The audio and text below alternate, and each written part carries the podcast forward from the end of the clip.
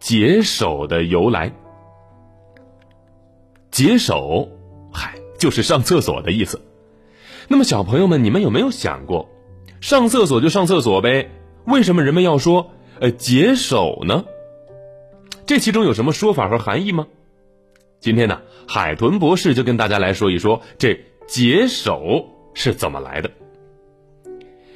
在元末明初，由于战乱和自然灾害等等原因，导致了我们国家的北方地区，尤其是河北、河南以及山东等地的百姓是死伤无数，造成了十室九空的景象。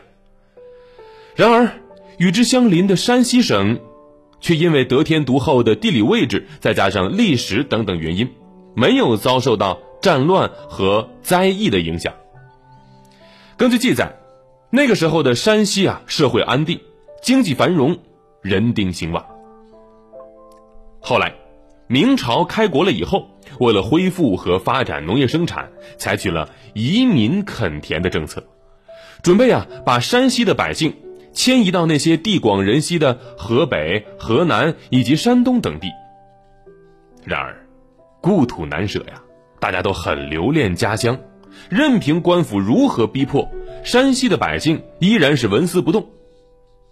无可奈何之下，官府只好是四处张贴告示，说：“凡不愿迁移者，速到红洞大槐树下集合，需在三天内赶到；愿迁移者，可在家中等待。”他告示一贴，人们就纷纷赶往大槐树下。晋北的人来了。晋南的人、晋东南的人也都来了。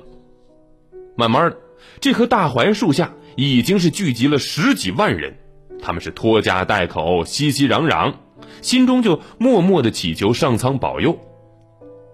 而就在他们虔诚祈祷的时候，一大队官兵疾驰而来，把这群手无寸铁的老百姓给围住了，然后大声宣布：“大明皇帝敕令。”凡来大槐树下者，一律迁走。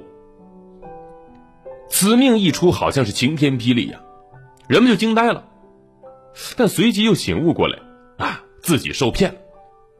人们就开始破口大骂，呼儿唤女，但是这一切都无济于事。官兵过来了，他们强迫百姓登记，就这样，数十万的山西百姓被官兵压着。前往了北方各地，故乡月更明啊，大槐树却越来越远。为了防止有人逃跑，官兵呢就在登记完姓名和住址之后，把人们呢用绳子给捆绑了起来。这样，几十个人连在一根绳子上，这相互之间谁也跑不了。但是你要知道啊，人有三急，不能不去。